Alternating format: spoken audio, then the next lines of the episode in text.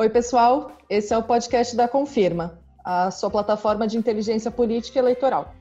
A Confirma te ajuda a planejar sua campanha com a inteligência dos dados eleitorais dos últimos 10 anos.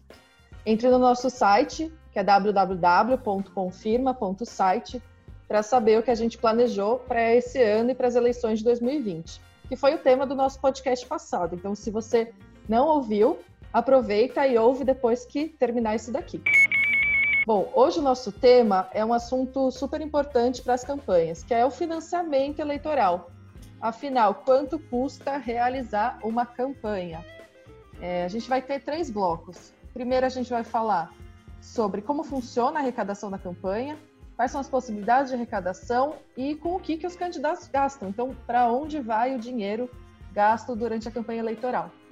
E, como de costume, já tenho aqui o Sinuel Batista e o, Arthur, o, e o Arthur Fisch, que vão debater esses temas comigo. Oi, pessoal, tudo bem? Olá, pessoal, bom dia. Bom dia, Tamara. Bom dia, Arthur. Para começar o nosso primeiro bloco, então, Sinuel, conta pra gente. É, faz eleição com dinheiro, sem dinheiro? O que, que você acha? Eh, Tamara e Arthur, a discussão sobre dinheiro na campanha é, é tão antiga quanto, quanto a realização é, das próprias eleições. Né? Sempre se discutiu isso. Uhum. Ah, muito difícil fazer campanha sem dinheiro. Muito difícil fazer campanha com dinheiro. um dos grandes problemas da campanha normalmente é o dinheiro. É a Tendo falta. Dinheiro, é, ou não tendo dinheiro. Ou não ter dinheiro. ou não ter dinheiro. São, são problemas gravíssimos. Mas, Falar é... de política e dinheiro é sempre tabu, né? A gente sempre associa a discussão de dinheiro e política com corrupção, lavagem de dinheiro, caixa 2, e aí a gente acaba não falando sobre a importância de, falar de financiamento de campanha, né? Exato. Então, uma, uma discussão que eu entendo que é muito importante é que assim, há um chavão, assim, um ditado popular, né, que não se faz é, campanha não se faz, não se participa de uma eleição sem dinheiro ou sem recursos. Eu entendo que esse chavão, esse ditado, não para mais em pé. Né? Até porque nós tivemos nos últimos tempos um conjunto de, eh, de lições aprendidas sobre os métodos de financiamento de campanha, e não é uma coisa recente, ou seja, nós, estamos, nós, nós é, percebemos e ouvimos e lemos e entendemos né, que é, há um conjunto, que o Brasil adotou, um conjunto de métodos de financiamento de campanha né, que foram executados esses métodos, que produziram resultados, e aí nós precisaríamos de vários é, podcasts para discutir os resultados e os, uhum. os métodos dos seus resultados, não é o caso dessa discussão, mas que é, a justiça brasileira é, optou por proibir os métodos de financiamento tradicionais de campanha, especialmente uhum. as campanhas dos anos 90, a última década do século passado e a primeira década desse século e a, a metade da segunda década, ou seja, proibiu os financiamento, o financiamento privado de campanha. É o superior. As empresas poderiam participar do ano recurso. Exatamente. Em 2015, o STF proibiu o financiamento empresarial. É, e é importante a gente pensar no, no, que isso quer dizer em termos de transparência, né? Acho que a questão do dinheiro e da política elas se relacionam muito e se a gente tiver maior transparência sobre como acontecem essas transações, a gente vai ter regras claras, mecanismos de controle, de transparência. E acho que a coisa do financiamento empresarial entra um pouco nessa discussão, né, Arthur? Hum, como estava discutindo, o STF é, definiu em 2015 que o financiamento proibiu né, o financiamento empresarial por oito votos a três declarando que esse tipo de essa modalidade de financiamento, nessa possibilidade de arrecadação de recursos, é inconstitucional. Os ministros do STF eles entenderam que as doações são feitas por empresas, feitas por empresas, elas desequilibram a disputa, porque o poder econômico capturaria o poder político. Isso seria ruim para a democracia, porque a competição ficaria muito mais concentrada e muito mais restrita ao grupo menor de pessoas e a quem tem acesso essas empresas. É, esse questionamento do financiamento eleitoral é, via empresas é super importante, porque traz sempre a questão, você já falou, né? É sempre um tabu falar de dinheiro e eleição. É, mas qual que é o interesse de uma empresa é, financiar políticos, partidos é, e campanhas, né? Qual, por que, que isso entraria no. seria dado o objetivo da empresa, né, que é gerar lucro, trazer retorno para os seus acionistas? Qual seria o grande interesse nisso? Qual, empresas como, como organizações privadas, elas têm interesses é, políticos, por isso elas doariam? É, é, é uma discussão mais filosófica, né? Se não só as pessoas físicas têm interesses, mas as pessoas privadas, né? Os, CNPJs possam ter interesses políticos. É... Então, que vai longe. A gente pode ficar aqui um podcast de horas discutindo essa questão. Mas é, o entendimento em 2015 pelo STF é de que era inconstitucional o financiamento empresarial, mas a gente ainda tem a modalidade de financiamento privado que existe é o de pessoa, pessoa física. Qual que é o outro tipo de financiamento que é permitido, Sinel? Porque agora, para substituir, uh, a, na reforma política de 2017, a gente tem a figura do fundão, né? Então, o, o fundão, ele nasce em 2017 e com, dizer, com, essa, eh, com essa missão, vamos, colocar assim, essa missão entre aspas, né? Porque já há um recurso destinado é, para o financiamento das atividades partidárias no Brasil, que é chamado Fundo Partidário, uhum. Né, que é um recurso que é, é, é organizado anualmente no Orçamento Geral da União né, e é distribuído, repartido entre os partidos em função do tamanho das suas bancadas na Câmara Federal. Uhum. Então, quanto maior é a bancada, maior é a participação do partido é, para acesso a esse fundo. Esse fundo financia as atividades é, partidárias né, manutenção de diretórios, das suas fundações, para a realização de estudos, pesquisas, ou seja, para fortalecer as teses que levam ao fortalecimento da, fortalecimento da democracia. É, com, com o advento do que o Arthur explicou, é, que o STF votou pela inconstitucionalidade da doação de, de, de empresas para as campanhas, o, o, parlamento entendeu nessa reforma que deveria criar um fundo eleitoral né, para recursos destinados à campanha eleitoral, as campanhas eleitorais, tanto a nível nacional e estadual quanto as, a nível municipal. Ele foi estreado em 2018, né, com um recurso na ordem de 1,7 bilhão, é, e os critérios para distribuição também dizer, levaram em consideração é, o número de deputados por bancada e a existência do partido é, legalmente constituído e em condições de disputar a eleição. Uhum. Então, tem um conjunto de partidos que tem um valor mínimo, que é igual para todos eles, que são aqueles partidos mais novos ou que não têm nenhuma representação ainda na Câmara Federal, e depois um restante, a maior fatia do, do, desse fundão é distribuído de acordo com o número de, de parlamentares.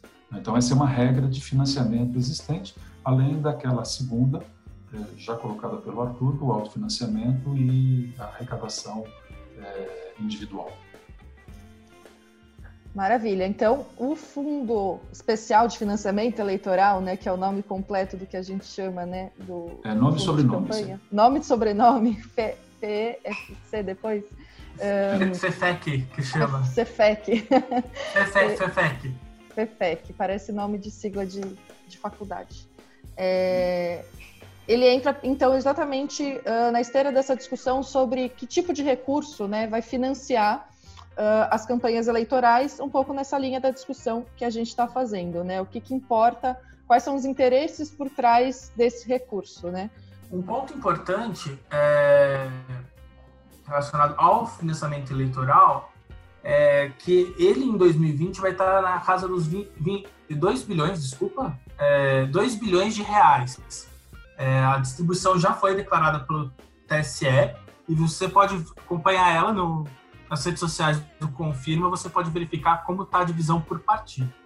Além do fundão, outra novidade da eleição de 2018 foi o financiamento eleitoral coletivo pela internet, que a gente chama de crowdfunding ou a vaquinha virtual é, em 2018, essa modalidade de arrecadação é, levantou cerca de 20 milhões de reais e deve crescer ainda mais em 2020 porque algumas restrições foram levantadas. Por exemplo, em 2018 você só podia doar no máximo R$ 1.064 por dia. Agora essa, esse limite já está levantado. Essa doação é, pode ser feita via cartão de crédito, pela internet. É uma doação que uma modalidade de doação que muitos candidatos jovens, né, o pessoal é, que está entrando na política tem adotado. Além dessas formas, né, como a gente estava discutindo, ainda tem você pode financiar sua campanha a partir de recursos próprios, né, que é a autodoação ou autofinanciamento. O exemplo mais claro que existe desse, dessa modalidade de financiamento foi o caso do ex-ministro Henrique Meirelles, que doou para si próprio 57 milhões de reais na campanha presidente de 2018 era uma boa parte de... do fundo do partido, né? Era só a doação que ele fez para ele mesmo. É, é ele economizou ali parte do fundo do MDB, doando para si mesmo, não, não usou o dinheiro. Como o MDB sempre é a maior bancada, também ele tem um fundo grande, né? Mas essa é, pequena o, contribuição... O MDB não é o MDB não é mais a maior bancada. Agora eles é verdade, ficando, é verdade. Eles caíram aí no ranking, mas a, em 2018 eles tinham uma quantidade grande de recursos do, do fundo eleitoral. É, além disso, tem o dinheiro de doação de pessoas físicas via doação direta, o, doação, o dinheiro de doação de pessoas físicas via crowdfunding, né, via financiamento eleitoral coletivo, é, o dinheiro do fundo partidário, que a gente já discutiu, e o dinheiro do fundo eleitoral. E cada candidato monta sua estratégia de arrecadação de recursos. Alguns candidatos, eles praticamente são ricos já, têm muito dinheiro, eles conseguem se autofinanciar e fazem a campanha sem pedir dinheiro para ninguém. Candidatos que vão depender quase exclusivamente do partido e tem aqueles que vão atrás de doação de pessoas físicas pulverizadas ou doação de pessoas mais ricas. É, a estratégia varia de candidato para candidato, tem tudo a ver, ela é central na campanha, porque ela que vai prover os recursos que vão ser utilizados para conseguir os votos e no final é o objetivo maior de toda a campanha, né? Ter bastante voto, ganhar proeminência política e ser eleito. Então, essas são hoje as formas de se arrecadar dinheiro dentro de uma campanha no Brasil. No segundo bloco, vamos discutir um pouquinho de como os candidatos gastam então esse recurso que eles utilizaram todas essas formas uh, de arrecadação.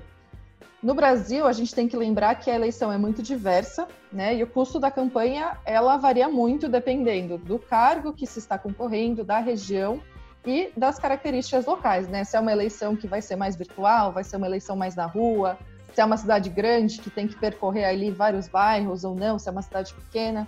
É, Arthur, você pode contar para a gente um pouquinho sobre como que, quanto e como que os candidatos têm gastado nas eleições passadas? Esse é um assunto super importante. A gente não consegue dizer como vai ser essa eleição, mas olhando para o passado a gente consegue ter uma ideia melhor de como tem se comportado os últimos, as últimas disputas eleitorais. É, o custo total de uma campanha, assim, somando todos os candidatos juntos, está na casa dos bilhões de reais.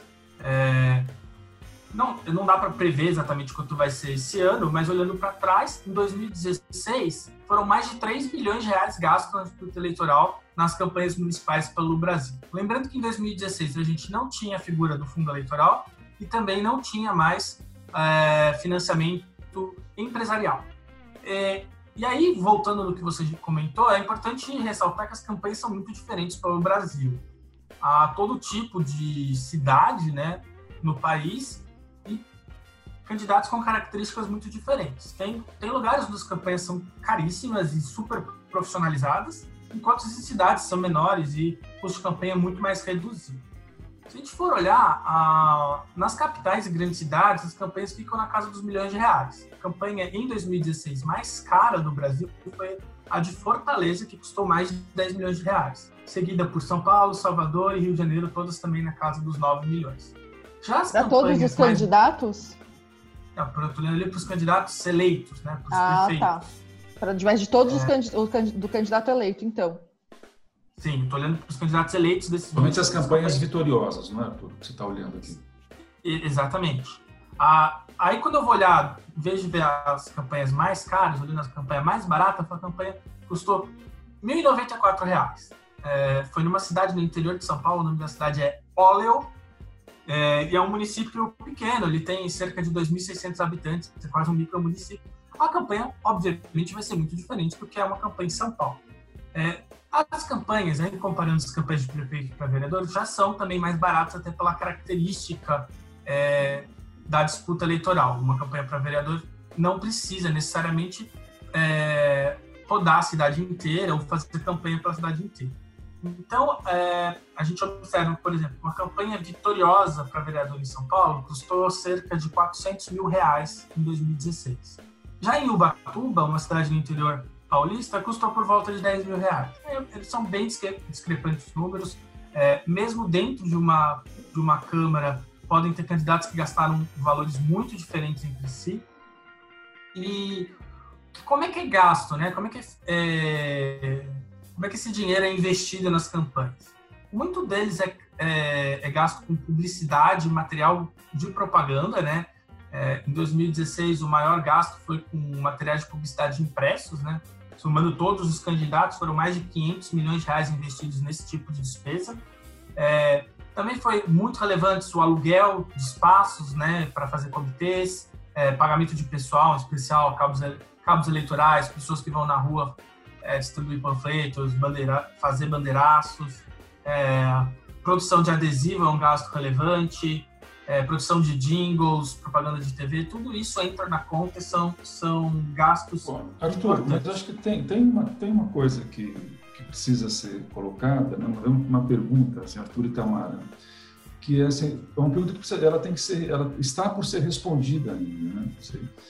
dado todas as transformações que nós tivemos nesses últimos tempos, da legislação, da percepção da população sobre o que é uma campanha eleitoral, como se faz uma campanha eleitoral, é, e mais recentemente o impacto da pandemia na, na, vida de todos os brasileiros de toda a humanidade, seja, é, quando a gente traz para a campanha, não há outras formas econômicas e mais baratas de fazer campanha né? Acho que esse é o principal desafio que está colocado para essa eleição de 2020. Tornar as campanhas mais baratas é um desafio, assim, sempre, né? Esse ano fica ainda mais importante. É super possível, né? Acho que tem questões que são relevantes que é, você planejar, organizar, você consegue tornar seu dinheiro mais eficiente, né? Você começa construindo as suas bases e investindo de forma mais certeira onde você vai fazer a campanha, isso ajuda a barateá-lo.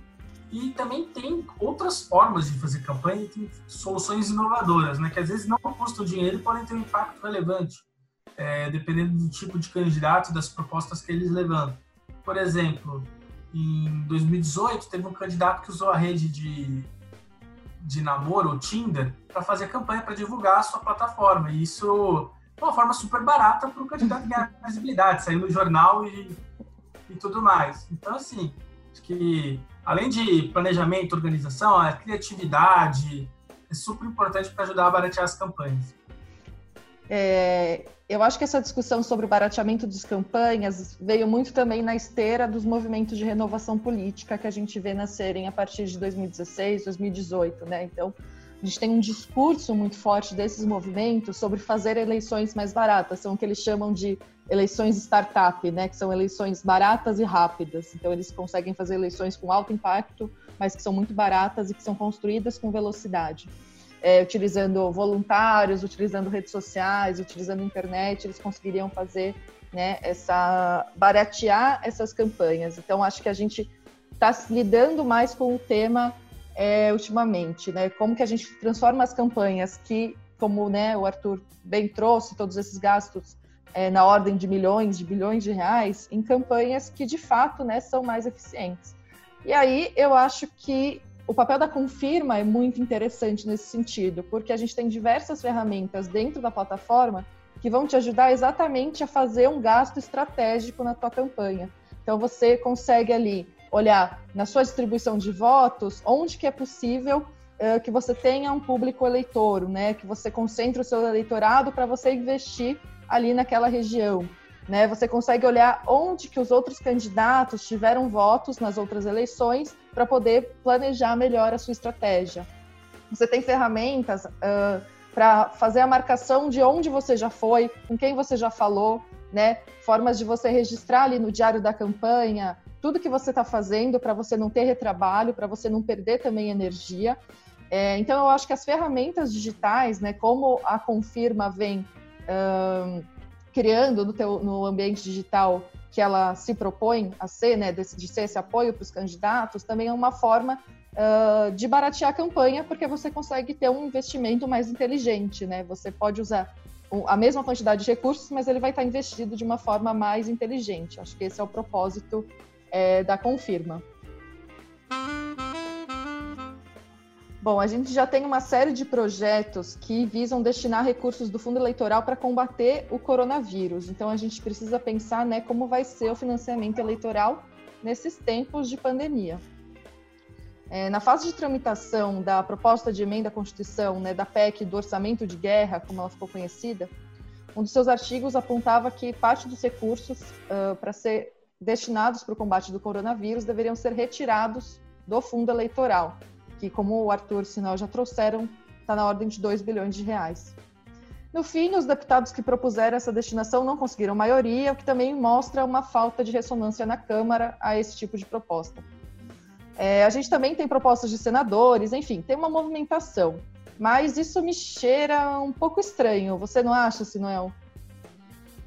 Então, essa, essa proposta, ela, eu, colocaria ela que no, naquele ambiente do debate da, da, é, da picardia, né? da, da, disputa política. Né? É, vamos, é, assim, primeiro separar duas coisas. Né?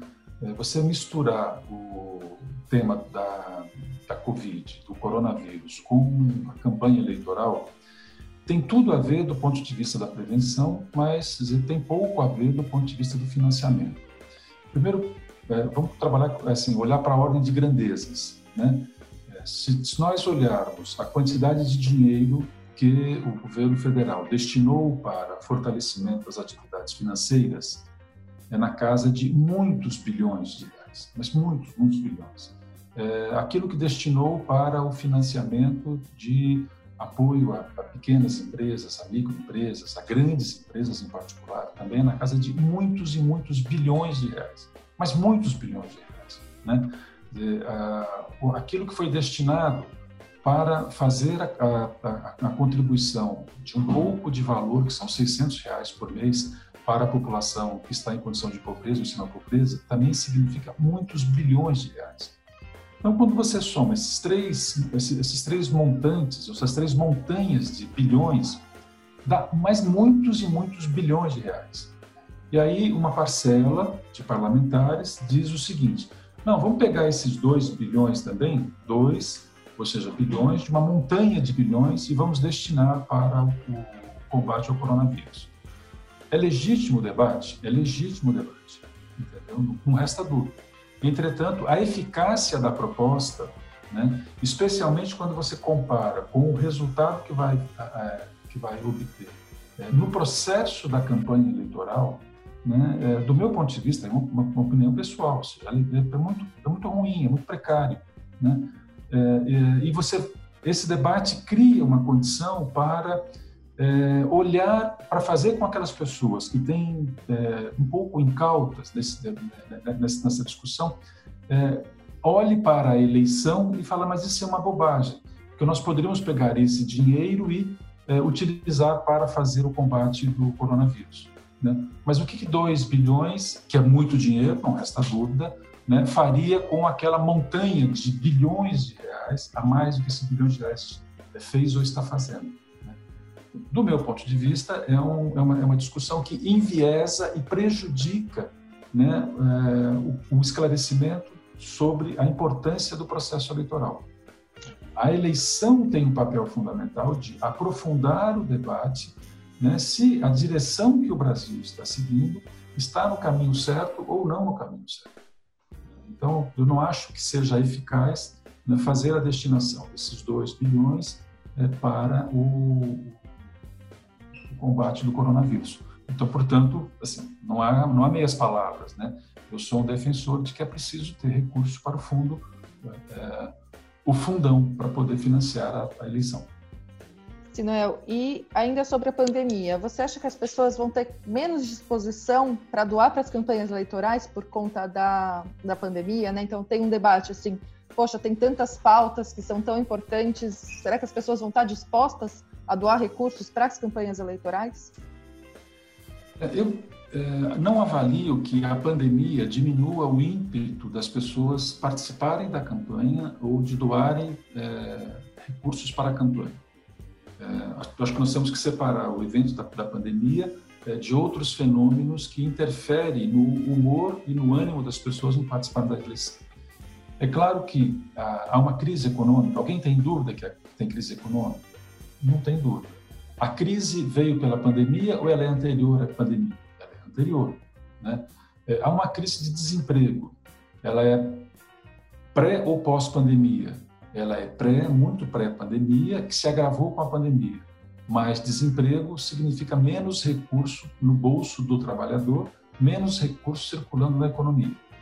É, tem duas outras crises que se somam com a crise é, de vigilância em saúde, que é a crise da pandemia, que é a crise política, que não resta dúvida que o Brasil enfrenta uma crise política, e uma crise institucional.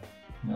O que, que eu quero dizer com isso? Há diversos momentos de que várias lideranças é, defendem, por exemplo, o fechamento de alguns dos poderes. Ora fecha o Congresso Nacional, ora fecha o Supremo Tribunal Federal. Né? Então, eu, eu, classifico isso como uma crise institucional. Então, quando se somam todos esses fatores, né, não resta dúvida que o humor da população para fazer doações para campanhas, né, como há também um esforço de criminalizar a política, que foi bem desenvolvido né, e foi eficazmente implementado no Brasil ao longo dos últimos anos. Então, soma tudo isso, a população, não vou doar, entendeu? Eu não vou doar, não quero votar. Então, eu entendo que há uma, uma tendência de que nesse ano tenha mais, aumenta o voto branco e aumentará o voto nulo. Né? Mas também avalio que os resultados eleitorais serão muito diversos do que foi na última eleição nacional e eleição estadual. É, e acho, né, é, como aqui uma declaração de profissão de fé, que o que nós teremos né, é uma valorização nesta campanha, uma valorização de aspectos simples é, para fazer campanha.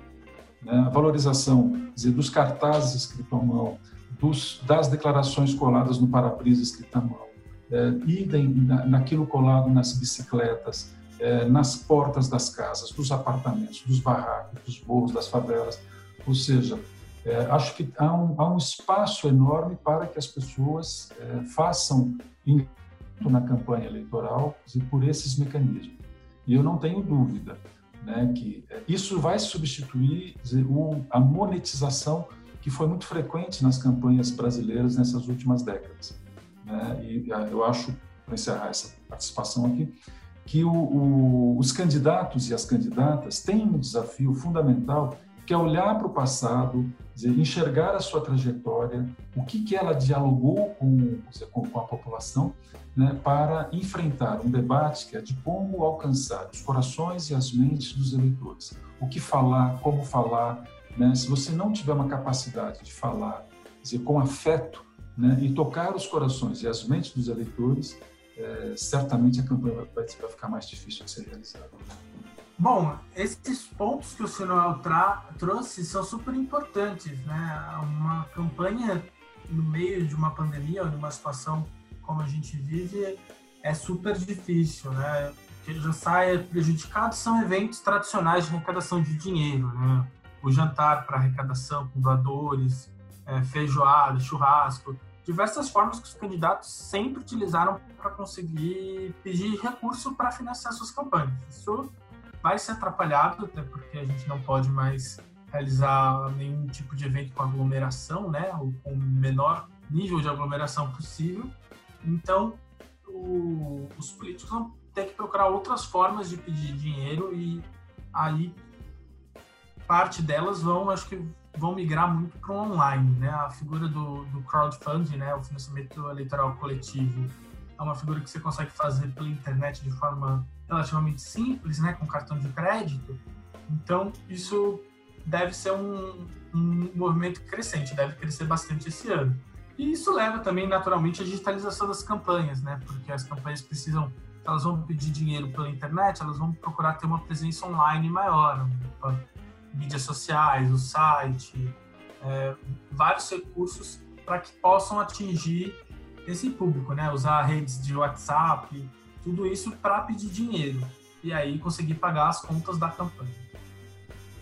Acho que a dificuldade é criar o um vínculo com o eleitor para convencer ele a votar sem ter aquela presença, aquele corpo a corpo, né? Uh... Sim, com certeza.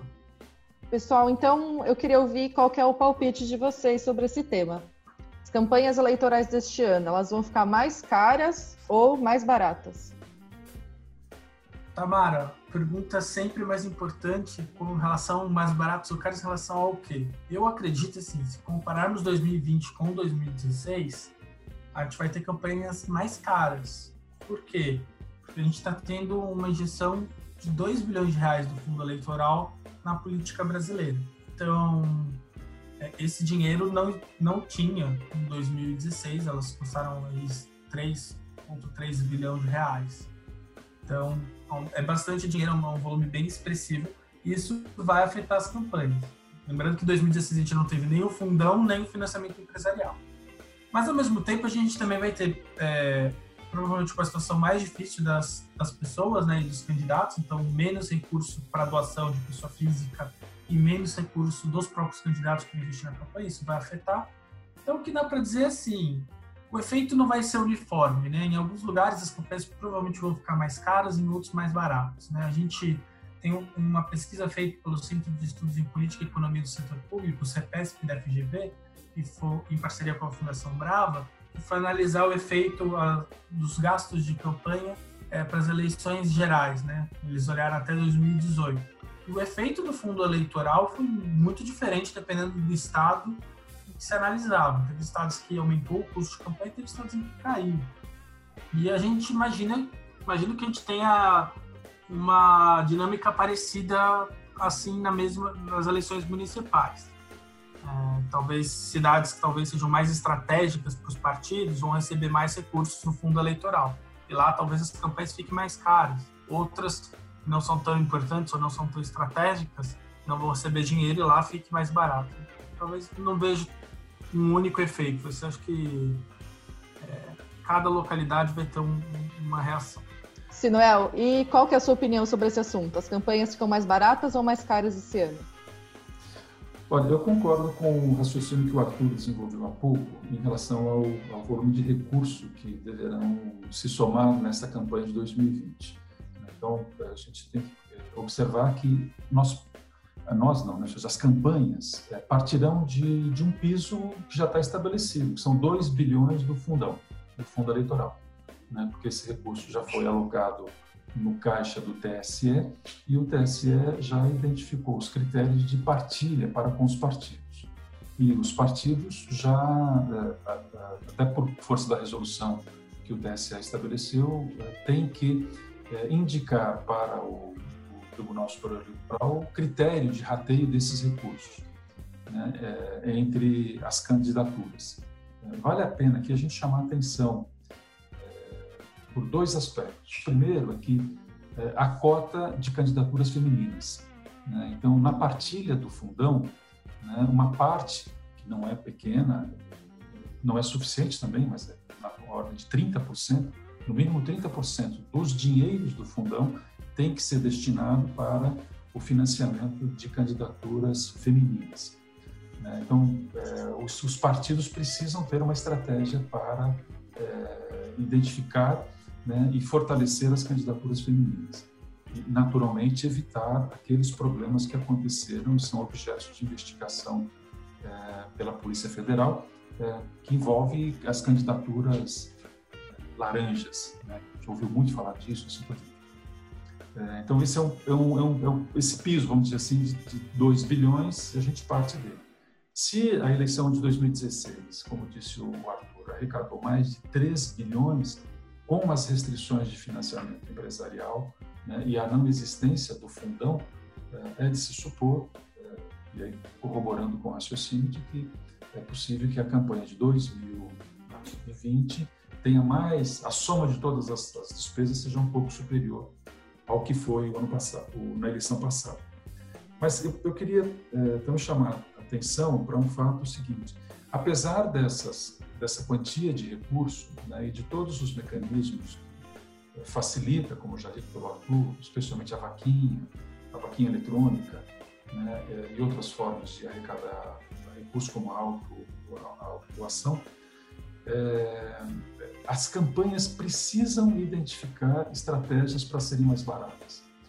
Não é possível é, fazer campanhas né, com o custo que foram apresentados nos, nas últimas eleições. É, é, é possível fazer campanhas mais baratas, é possível.